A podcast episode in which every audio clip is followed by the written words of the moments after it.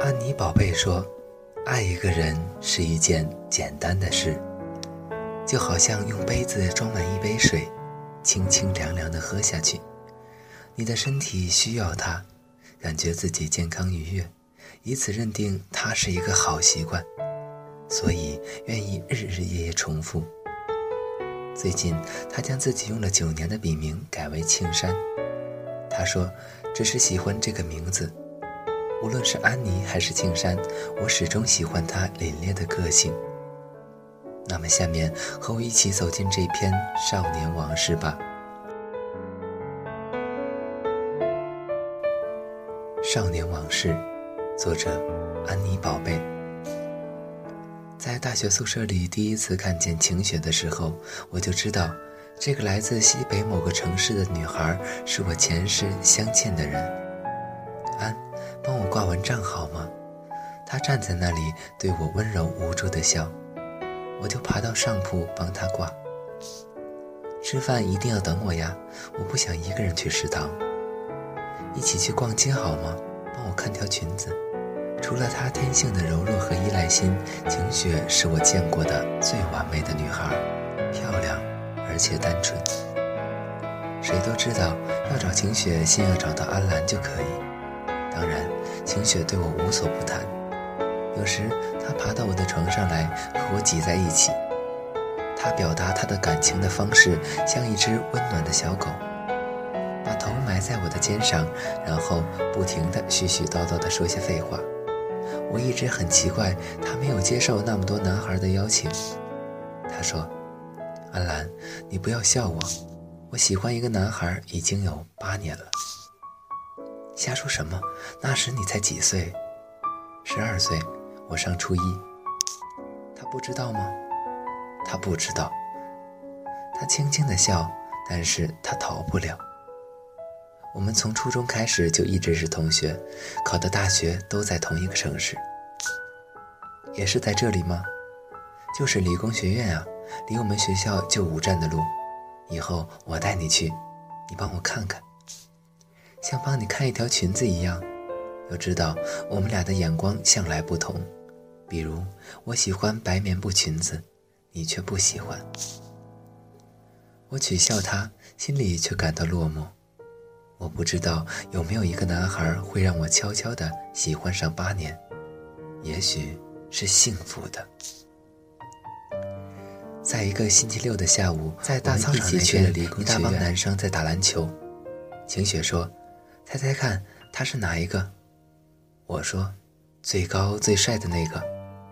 其实我一眼就看到一个男生，看过去很平常，却有一种坚定沉默的表情，很酷的眼神。结果那两个男孩一起跑了。晴指着那个男孩对我说：“这是苏阳。”然后介绍那个帅男孩说：“他的同学林欧。”我记得那个春天午后的阳光，灿烂地从浓密的树荫下洒下来。苏阳认真地看着我，他的眼神忽然使我的心里一片寂静。那天我们一起去了学校外面的菜馆吃饭，然后又去酒吧打牌。打千分不是我的强项，但奇怪的是，如果我和苏阳搭队，我们总是赢。而且，一般是双双脱手，一下就拿下四百分。打了三局，晴雪就吵起来：“不行不行，你们两个不能搭在一起，真是邪了门了。”那就摸牌决定吧。苏阳说：“摸完大小牌，结果还是我和他一起。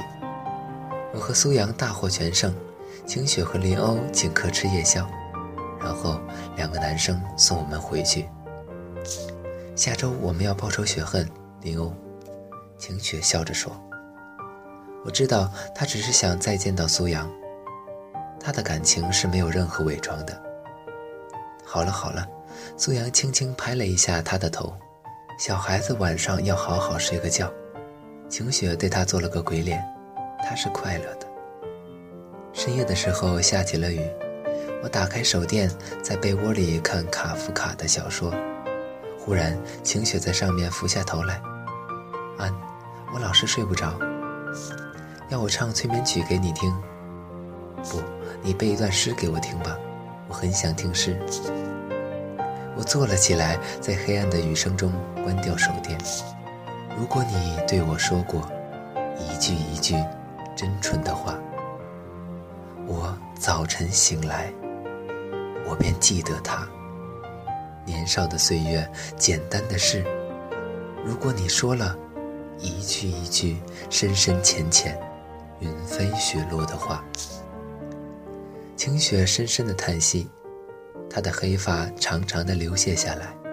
我真的觉得快乐，安，我真想你能和我一起体会。我知道，傻瓜。我伸手摸摸她美丽的脸。黑暗中，我记得那个男生的眼睛。他坐在我的对面，用眼光示意我该如何出牌。他的每一个暗示我都懂，他的每一个表情我都了解。可是，我们没有任何言语。秋天，我们决定去爬山。可爱的晴雪居然穿了一件漂亮的凯斯米裙子。苏阳忍无可忍地笑起来：“我的小孩子，你是去参加 party 吗？”晴雪委屈地说。我又不知道是来爬这种荒山野岭，还以为是有台阶的那种呢。苏阳把他的包背到自己的身上，然后又脱下牛仔外套要他披上。他转向我：“安兰，把你的包也给我。我自己背吧，没关系。”我们沿着水流的方向向上面攀爬，到处是茂盛的灌木和树林。我很快就发现自己的速度偏快。苏阳完全被晴雪给困住，离开他半步都难。晴雪不时发出惊吓的尖叫，林欧则在前面负责开路，打掉长的枝条和荆棘。阿兰，你不要跑丢了，林欧叫我。不会，我在上面等你们。在半途，我摔了一跤，手被荆棘拉开一个口子，但终于到达了无人的山顶。爬上了巨大的岩石，我坐在最高的地方看遥远的海面和起伏的山峦。阳光和山峰都是猛烈的。这一刻，我知道我可以和自然融为一体。苏阳接着抵达，晴雪怕我走散，特地叫他追上来。你真是让我吃惊，阿兰。爬山的时候比男生还勇敢。习惯了。小时候养在乡下外婆家，最喜欢爬到山顶，一个人坐在岩石上看远方。你看到过一些什么？看到我的梦想和失望。他转过脸，锐利敏感的眼光盯住我。短短的一瞬间，我们一起聆听着风的声音。忽然流下泪来。你的手流血了，让我看看。不要紧的。一点点小伤，我把自己的手背到后背去。他不再说话，固执地看着我眼中的泪水。然后晴雪的叫声响起来：“安，你们在哪里？”我们同时转过身去。我渐渐沉静下来。当林欧约我去看电影时，我第一次答应了他，在一起说说笑笑，看完一场无聊的电影。在校门口，这个帅帅的男生对我说：“安兰，有时候我希望你是个男孩子。为什么？因为你是个男孩的话，我就不用担心我会喜欢你。”我笑着打他的头。林欧认真的看着我，突然说：“女孩傻一点会比较快乐。阿兰，你会为你的敏锐付出痛苦。”我离开他，向宿舍走去。天又下起雨来，晴雪一个人愣愣地坐在我的床上。安，我们吵架了。为什么？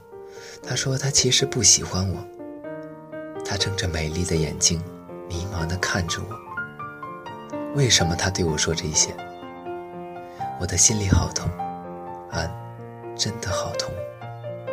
他温暖的眼神大力大力地落在我的手心上，我的脑中轰然一响，我找他去，晴雪，别担心，我把他找回来，他是瞎说的。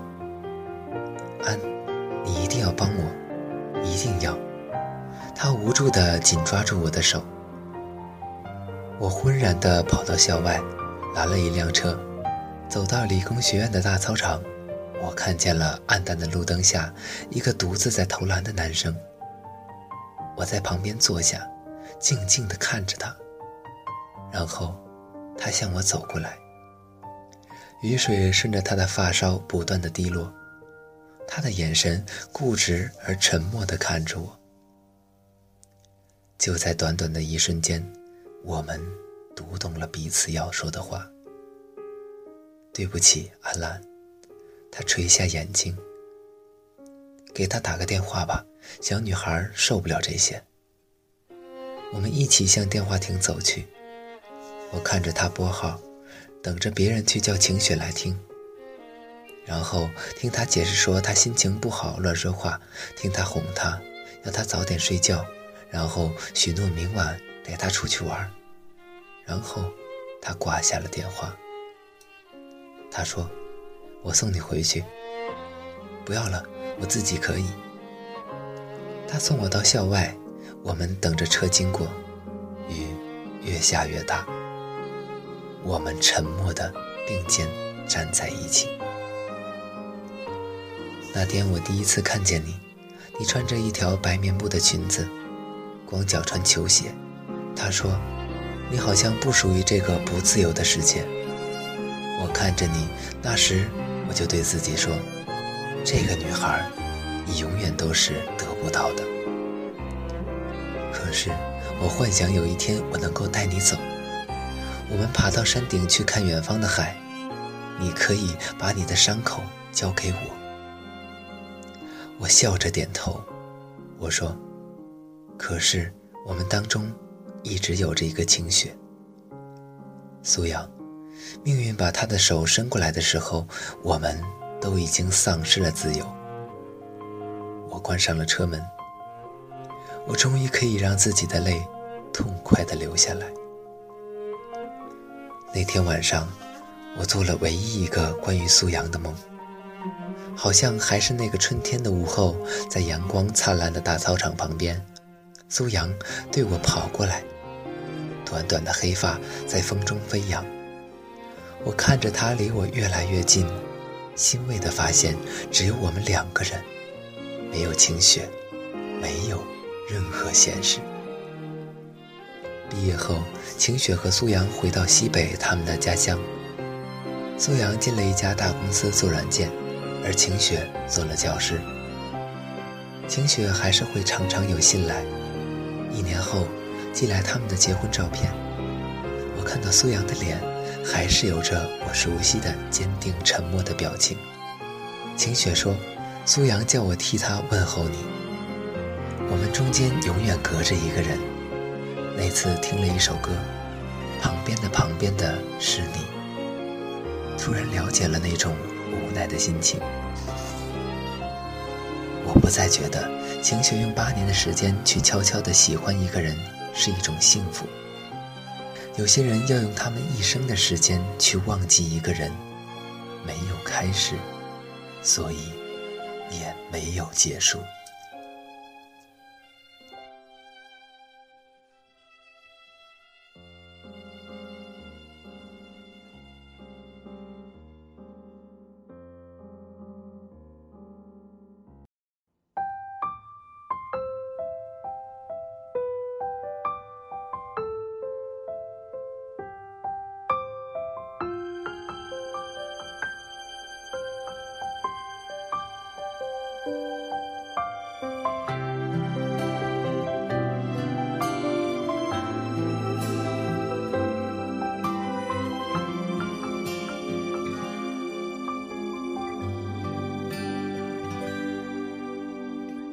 听见风吹过，像一首渐行渐远的歌。云朵很寂寞，如果说天空没有尽头。我的朋友，在这分别的路口，微笑看着时光远走。是的陪伴，温暖了这个孤单季节。梦想的喜悦，是我们青春所有纪念。所有离别，为了重逢的那天，眼泪藏